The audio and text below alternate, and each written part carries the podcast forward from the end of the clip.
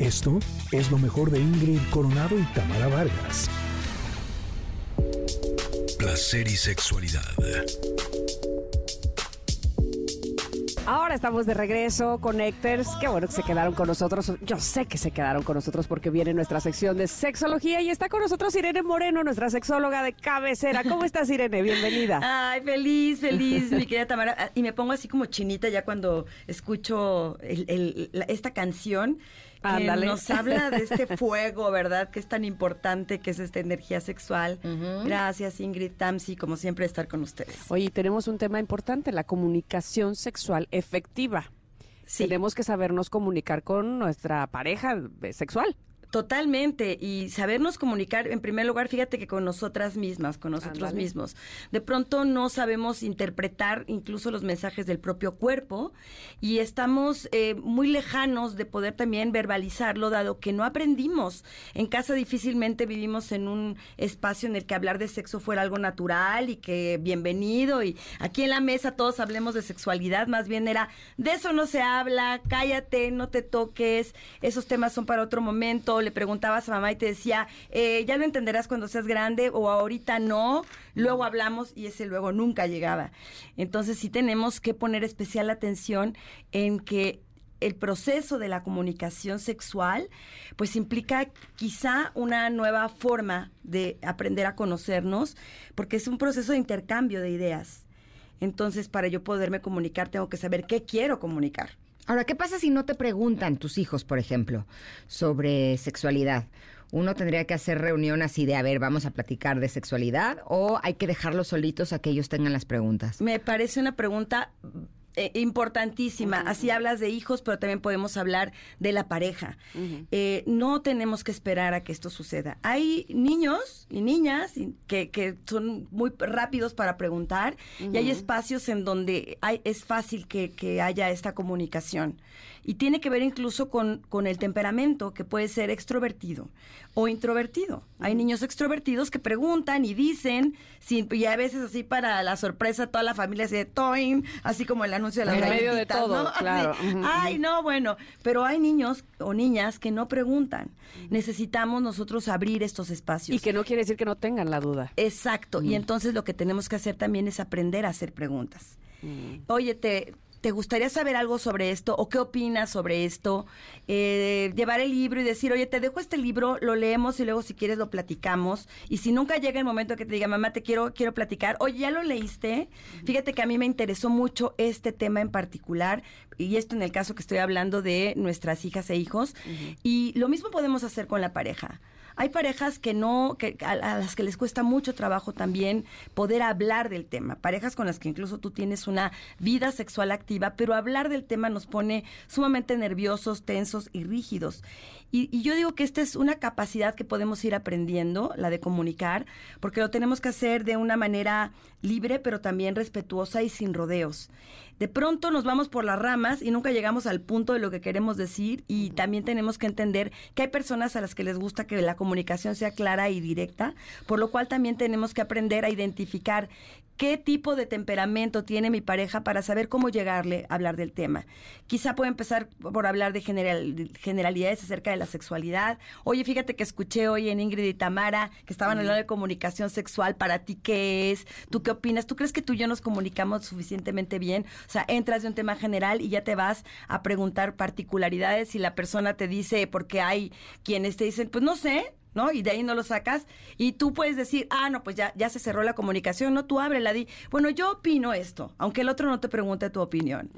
Y esto es muy importante que nos demos cuenta que no todo el mundo está preparado en el momento que tú quieres para hablar acerca del tema pero tampoco podemos estar esperando a que ese momento idóneo se dé, ¿no? Que tiene que ser en un atardecer frente a la playa, con las gaviotas cantando, o sea, no.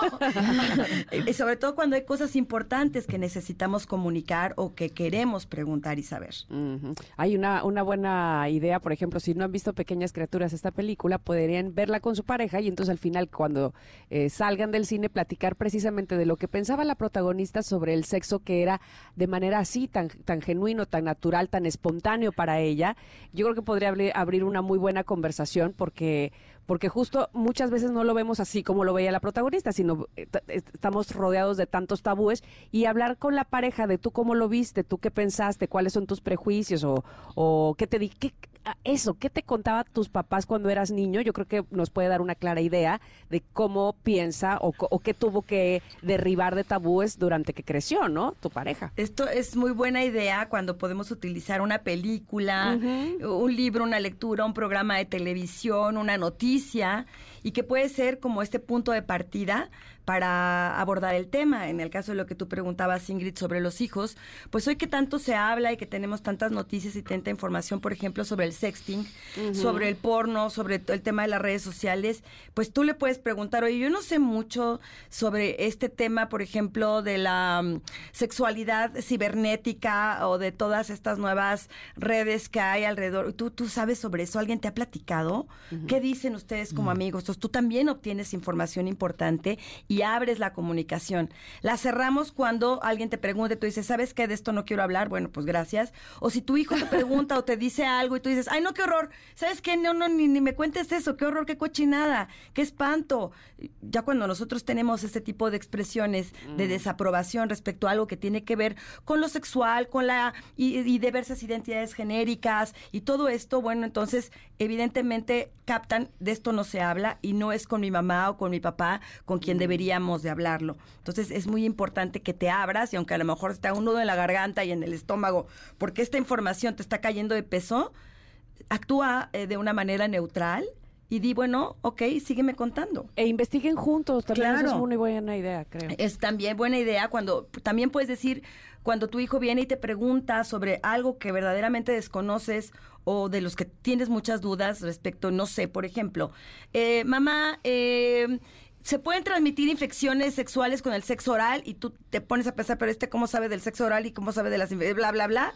Entonces, en lo que tú sales del shock, le puedes decir, oye, eh, Fíjate que no sé, vamos a investigarlo juntos. ¿Dónde oíste o qué, qué- por qué te viene esta duda? Así obtienes la información sobre hasta dónde él tiene o ella esta, eh, eh, esta, este conocimiento y también obtienes información respecto a de dónde viene realmente esta inquietud, sin que tú te pongas previamente a decir, pero qué horror, ¿de dónde escuchaste esto? ¿Quién de tus amigos? Seguramente este degenerado de tu compañerito tal y ya valió ahí la comunicación. Ya se Oye, y todo. también indagar para saber qué es lo que realmente quieren saber. Hay un chiste que sí. dice de mamá, ¿qué es sexo? Y la mamá se echa todo el choro. Ajá. Y quería saber de femenino masculino. Sí, claro. O sea, no, entonces nada más Sí. hay que tener cuidado de no dar información de más. E- Entonces la, la- la pregunta se revierte. ¿Qué es sexo? ¿Tú qué crees que es? ¿Qué te imaginas? ¿Qué has escuchado al Sí, para respecto? saber a dónde va. Y ya tenemos No. esta información. Y esto es en relación a los niños. Pero cuando hablamos de igual a igual, es decir, cuando estamos hablando de sexualidad con la pareja, a veces ahí todavía se nos hace más camote todo el tema, sin albur alguno, ¿eh? Pero es que Venía muy al caso. a suponer, o a presuponer, o a tratar de interpretar. Eh, si mi pareja me dice algo relacionado con una actriz porno y entonces yo digo, ah, seguro ya está viendo a la actriz porno o ya no le gustó cómo se lo hago yo, le han de gustar más las boobies de la otra, en fin, empezamos a tener también una serie de ideas eh, nocivas respecto a lo que el otro nos quiere decir. Eh, empezamos también a cerrar la comunicación. Entonces, aquí yo diría que es bien importante uno, cuando tú quieres decir algo, eh, tienes que estar bien seguro de qué es lo que quieres decir y para qué lo quieres decir. ¿Va a abonar algo esta conversación a la relación? ¿Va a abonar algo a tener mejor comunicación? ¿Va a abonar algo para tu tranquilidad porque tú quieres mejorar, por ejemplo, la, eh, el número de veces o la frecuencia con la que tienen relaciones sexuales? Y a ti te da pena decirle porque va a decir, híjole, igual, y se va a sentir Insaciable. que soy insaciable, en fin, todo esto. Todas estas son tus suposiciones. Claro, y prejuicios. a lo mejor al otro le encanta la idea. Y a lo mejor está queriendo Dice, decir lo mismo y te quiere decir lo mismo.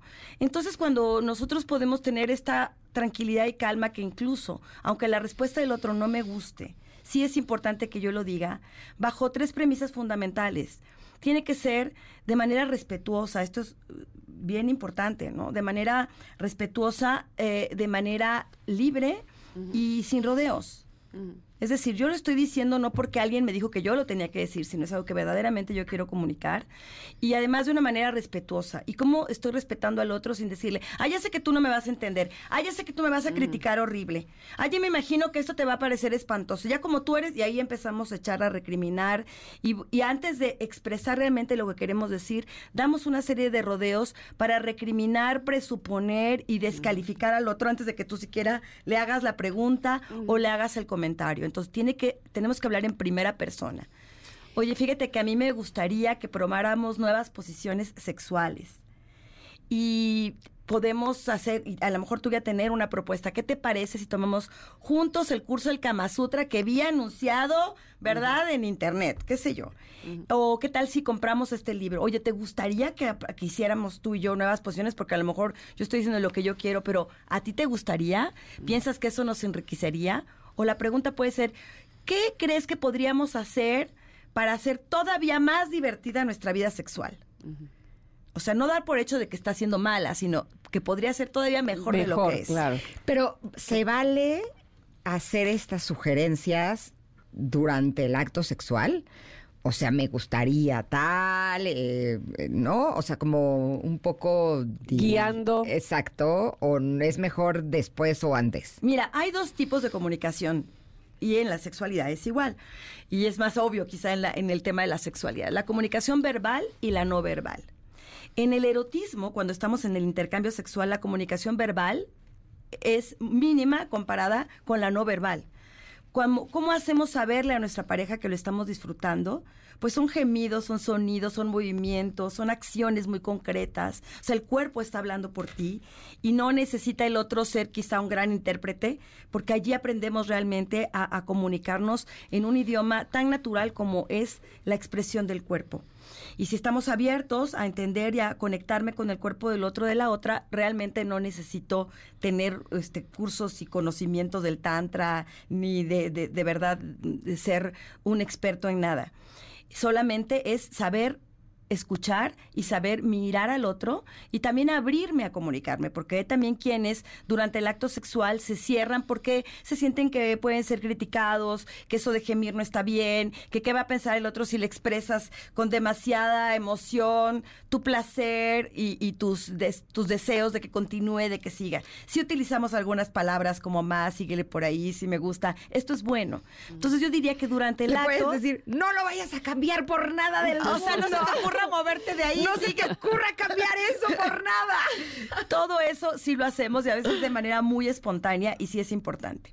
Pero si lo que queremos es ponernos de acuerdo o hablar de situaciones muy particulares, de lo que me gustaría, de una fantasía, quizá el momento en el que estamos teniendo la relación sexual no sea el mejor, porque una vamos a distraer la atención del erotismo puro que estamos viviendo y de, que, de qué trata cuando estamos haciendo el amor, es estar allí en presencia, en el aquí y en el ahora, en el otro y fluyendo de manera natural. Entonces, ¿qué sería recomendable si yo quiero proponer, si quiero preguntar, si quiero eh, conocer más también el mundo erótico de las fantasías de mi pareja? Quizá en otro momento en el que si hay esta intimidad emocional que nos permite expresarnos abiertamente, como puede ser, estamos cenando, estamos en la cama simplemente platicando, después de que eh, tal vez hicimos el amor, eh, podemos ampliar allí el, post. En el cuchareo. En el cuchareo podemos decir, oye, qué rico estuvo esto, eh, ¿qué te parece si lo repetimos? ¿Qué experiencia nueva te gustaría que, que tuviéramos? ¿De qué manera podemos incrementar nuestro placer? Y estamos hablando cuando la, la, relación está en un buen momento, podemos fluir, pero desafortunadamente también hay veces que lo que queremos comunicar no es lindo. Es esto no me gusta, esta forma en la que tú te estás comunicando sexualmente o ya no te estás comunicando sexualmente conmigo me hace sentirme abandonado o abandonada, no vista, no tomada en cuenta. Esto me duele quizá no solamente físicamente, sino también a nivel eh, emocional. Entonces, esas, ese tipo de conversaciones sí las tenemos que tener en un lugar y en un momento en el que no vaya a haber interrupciones y en el que verdaderamente tú puedas expresar con toda claridad lo que quieres. Porque a veces empezamos una conversación que no sabemos a dónde quiere llegar, a dónde quiere ir. Entonces sí recordamos que la, la, la parte también importantísima en la comunicación es no solo saber tener un, un mensaje y un- una estructura eh, lingüística congruente, sino también aprender a escuchar. De acuerdo. Es decir, escuchar al otro es tan importante como expresarme con el otro. Y esto se llama la escucha activa. Esto que acabas de hacer, Ingrid, me encanta, porque no sé si te están viendo, pero Ingrid en este momento acaba de acercar su cuerpo hacia mí, acaba de poner sus ojos en mis ojos, puso su, eh, su barbilla sobre eh, la- la- el El dorso de puño. su mano, el puño de su mano, atendiendo lo que yo estoy diciendo. Lo que ella me está diciendo en este momento me parece muy interesante lo que me estás diciendo, lo que estás a punto de decirme. Estoy diciendo, estoy tienes aquí- toda mi atención. Pero, pero aquí Exacto. lo que yo les voy a decir este, también es importante. Las voy a interrumpir, las voy a dejar como en ves, final, en final no de hace. viernes. Exactamente, porque la producción dice que vamos a corte y los vamos a dejar así de chan, chan, chan, chan, chan, chan. Así es que regresamos con nuestra sexóloga Irene Moreno para seguir hablando de esta comunicación y de cómo hacerlo de manera efectiva. Regresamos al 102.5. No se vayan. Estamos escuchando Like a Stone de eh, Audioslave, una canción del 2002. Pero seguimos platicando con nuestra queridísima sexóloga Irene Moreno sobre comunicación sexual efectiva y nos ibas a plantear las preguntas que podemos hacer para abrir esta conversación. A ver. Claro, porque decíamos que eh, en qué momento se tendrían que hacer las preguntas, cuáles serían los espacios indicados para poder abrir una conversación a nivel sexual, ¿no? ¿Qué quiero yo decirte sexualmente, qué quiero proponerte o qué quiero saber de ti? Miren, hay, hay reglas fundamentales y es también que sabemos que la sexualidad finalmente es un territorio íntimo de cada quien, de cada uno de los miembros de esa pareja. Y hay cosas que las personas quizá quieren guardar para sí mismas y eso no está mal. Cada quien también tenemos derecho a una intimidad y a guardar cierta información que la otra persona no tiene por qué saber. Y tú puedes preguntarle, oye, ¿qué de tu vida sexual a ti te gustaría contarme o platicarme? Para que tú también sepas cuáles son los terrenos en los que tu pareja está dispuesta a abrirse y en los que no, no. Porque a veces nos encantaría saber con cuántas o cuántos ha estado, quién lo tenía más grande, cómo se lo hacía fulanita. Y esta es una Pero ¿para qué información eso? que no nos va a, nutrir para nada. Y hay que estar preparado en todo caso para las respuestas, porque si vas a preguntar y después te vas a molestar, entonces no preguntes. Pero además no quiero saber. Exacto, Exacto, pregúntate pero ya a lo ti, tienes claro. Pregúntate a ti si eso te va a dar más seguridad. No. Porque a lo mejor la respuesta que tú estás buscando es que él te diga o ella te diga, no, nadie como tú Exacto. ha sido lo mejor de mi vida. Pues más, no ha habido nadie más que tú, qué sé yo. Entonces, lo que sí podemos preguntar y en donde tenemos que indagar siempre de manera positiva y, repito, respetuosa, es en este mundo interno. Decir, oye, cuéntame cómo fue para ti tu despertar sexual.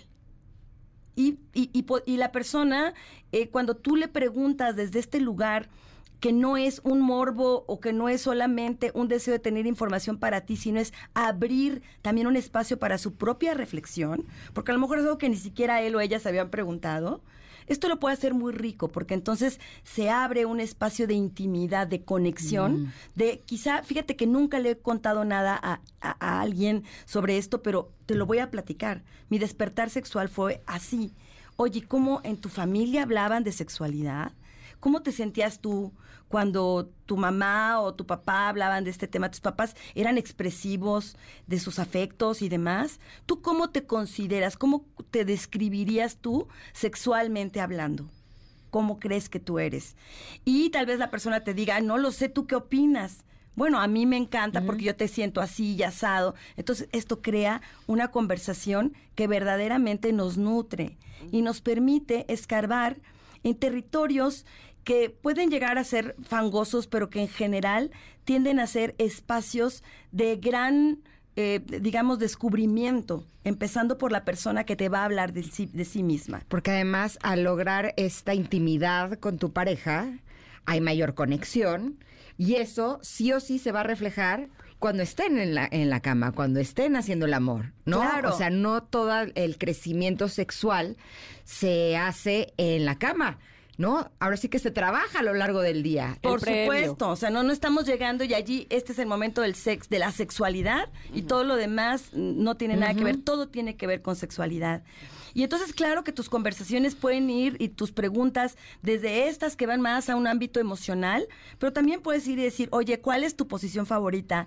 ¿Qué te encantaría que te hiciera? ¿Cómo te gustaría que te hiciera ¿Cuál esto, es tu punto débil Sí. en el que caes sí o sí? Sí, exacto. ¿Qué parte? Ya es dímelo, la que más te- y esto, por ejemplo, sí podemos jugarlo en el momento en que estamos en, en este juego erótico, sexual, decir, a ver, cierra los ojos y dime dónde es donde te gusta más que yo te toque o cómo es como te gusta más que yo te toque. Fuerte, suavecito, cosquillita, pongo mi lengua y allí empezamos también a crear este juego que tiene que ver con algo que no necesariamente es sexual, sino sensual. Vamos a ir buscando también estos otros territorios y otros, puntos que no sean necesariamente eh, las zonas genitales, ¿no? Y aquí también, pues vamos abriendo y vamos descubriendo el cuerpo de la persona desde un nuevo lugar. También esto nos hace adquirir mayor confianza.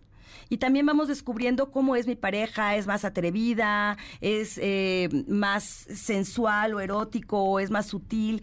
Vamos encontrando también la manera en que yo abro la comunicación de una manera más efectiva con mi pareja. También tú, esto es, digamos que un proceso, porque nos damos conocimiento a través del tiempo y a través de la de, de lo que implica la conexión o la desconexión. Yo también voy dándome cuenta con qué me abro y con qué me cierro, qué me desconecta y qué me conecta contigo y también lo puedo compartir. Y hay cosas que quizá yo digo, de estas no me gusta hablar, esto me causa dolor. Si yo vivía a lo mejor un abuso sexual, tal vez no estoy preparada para hablarlo, pero también es bueno que mi pareja lo sepa. Estos son temas que sí se tienen que comunicar en algún momento porque forman parte de mí y porque están presentes y estarán presentes a lo largo de toda mi vida y quizá puedan repercutir en un punto de, mi, de nuestra relación en la sexualidad. Tengo un amigo muy querido que eh, tiene una relación de pareja divina, pero él me confiesa en, en amistad que siente que a ella no le gusta mucho tener relaciones sexuales Ajá. y que él sospecha que podría haber una historia de abuso en, en su vida. Eh, ¿Qué tanto valdría la pena que la pareja abra este tema con eh, su pareja en caso de que estén en esta condición? ¿O es mejor sugerir ir a un especialista? Exacto, ¿qué podría pasar? Porque yo sí he escuchado a muchas mujeres, aquí fue el testimonio de un hombre, ¿no? Pero sí he escuchado a muchas mujeres que no les gusta tener relaciones sexuales y no es con su pareja, no les gusta en general, ¿no? Y a lo mejor podrían tener pues este fondo. Sí, claro. valdría la pena que lo trabajen porque pues es bien padre. Claro, claro. Y, y- y, bueno, también decir que el hecho de que no disfrutes las relaciones sexuales, dos cosas importantes, no necesariamente tiene que ver en, en- en el otro.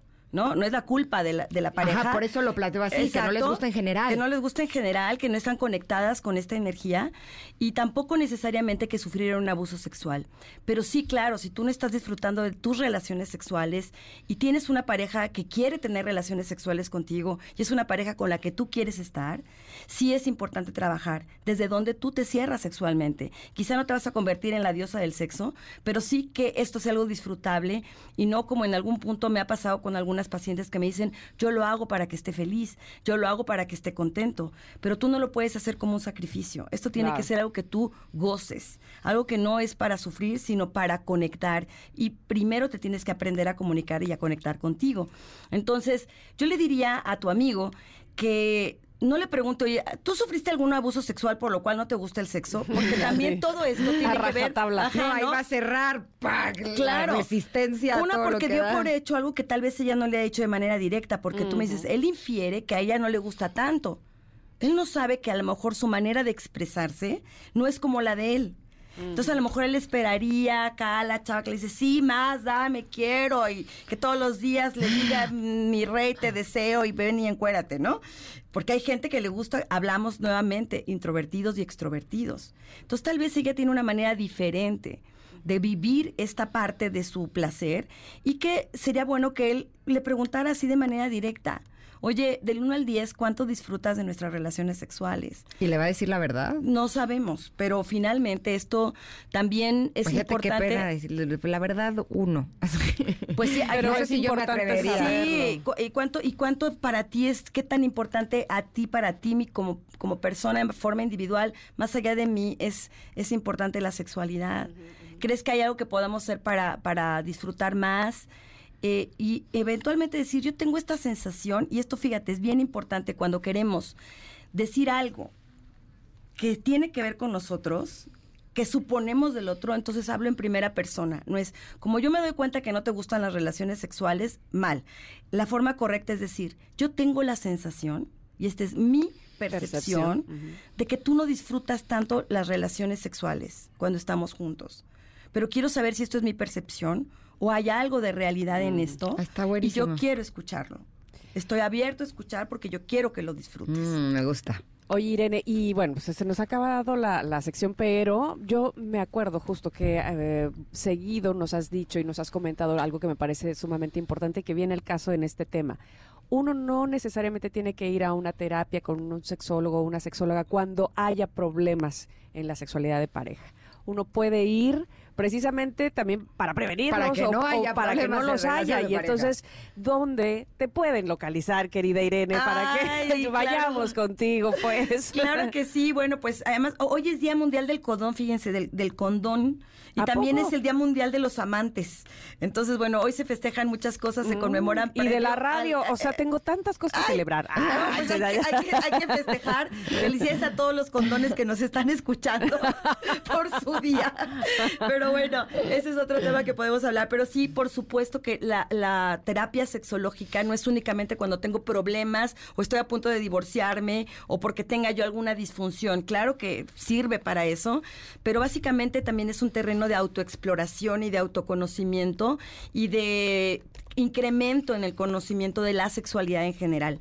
Entonces, yo estoy aquí en la Ciudad de México, tengo un consultorio en la calle de Mexicali número 20, esquina con Ometusco, donde además tengo una tienda de productos eróticos que puede ser un buen regalo para este 14 de febrero para tu pareja. Comunicación no verbal, pues te llevo un regalito sexy o yo me pongo una lencería sensual o tengo listo allí un rico aceite para masaje. Y Pues mañana creo es el día del amor. y exacto, pues estoy mandando un mensaje muy claro de que quiero y que quiero contigo y que quiero bien. Entonces también me pueden encontrar a través de mis redes sociales en Irene Moreno Sex, que es mi Instagram. Tengo mi canal de YouTube que es Irene Moreno Sexóloga. Y en todas las redes sociales como Irene Moreno Sexóloga, allí me encuentran y ahí también conocen mis eh, pues actividades que estoy haciendo cotidianamente para el público en general. Perfecto. Oye, dicen que el martes 13 ni te cases, ni, te embarques, embarques. ni te embaraces, ¿no? sí, entonces Exacto. por y además hoy es día del condón. Sí, hay que usarlo. Entonces yo creo que estaría bueno no solamente usarlo, sino que pudiéramos tener un programa para hablar de los preservativos. Claro, y podemos lo Porque ya hacer- debe de haber un chorro. Sí, en nuestra próxima reunión incluso les traigo físicamente los diferentes tipos de condones e incluso el condón femenino del cual se habla tan tan poco poquito, sí. y que y que es una manera también para las mujeres de tener esta libertad sexual y esta autorresponsabilidad respecto al autocuidado de un embarazo no planeado o no deseado y por supuesto de las infecciones de transmisión sexual. Maravilloso. Perfecto. Muchas gracias, como siempre, querida Irene. Te escuchamos y te vemos el próximo martes. ¿va? Claro que sí, les quiero mucho. Besos para todos los connectors, connectors, connectors y con todo lo demás. Conectores. Y conectores. Y las quiero, Ingrid Tamara. Nosotros Gracias. ti, Irene, gracias. Esto fue lo mejor de Ingrid Coronado y Tamara Vargas.